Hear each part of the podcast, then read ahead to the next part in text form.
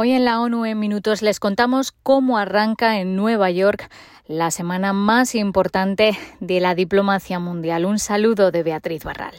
La ONU ha pedido a los talibanes que levanten las restricciones para que las niñas y jóvenes acudan a la escuela en Afganistán durante la apertura de la cumbre sobre la transformación de la educación.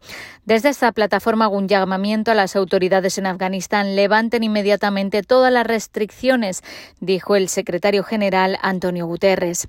La situación en ese país centró buena parte de la atención de la sesión en la que intervino también Somaya Faruqi, una activista y ex capitana del equipo nacional de robótica de Afganistán. While our cousins and our brothers sit in classrooms, me and millions of Afghan girls were forced to put our dreams on hold. Mientras nuestros primos y hermanos se sientan en clase, yo y millones de niñas afganas hemos tenido que poner en pausa nuestros sueños. Hoy las escuelas secundarias siguen cerradas. Sin educación, mis primas, mis amigas y millones de niñas afganas temen un futuro incierto y se sienten abandonadas.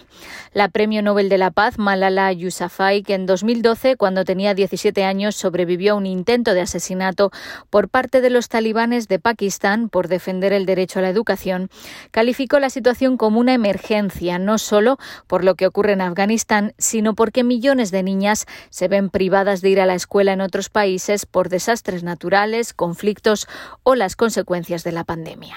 La ONU también ha llamado la atención este lunes sobre el retraso en el progreso para lograr los objetivos de desarrollo sostenible.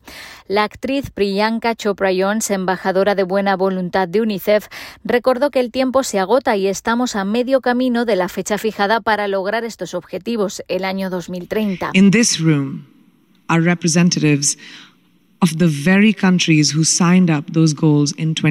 en esta sala están los representantes de los países que firmaron los objetivos en 2015, líderes que pueden hacer realidad ese plan junto a todos nosotros.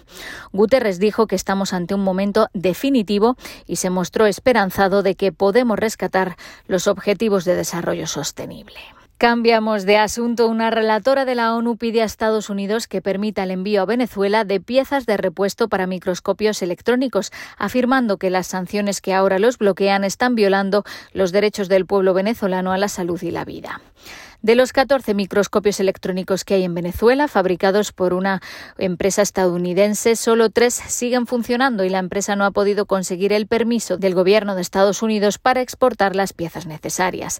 Alina Dunham, la relatora especial sobre el impacto negativo de las medidas coercitivas unilaterales, pidió a las autoridades estadounidenses que levanten las sanciones, que son, según ella, jurídicamente dudosas, o que concedan rápidamente las correspondientes licencias de exportación.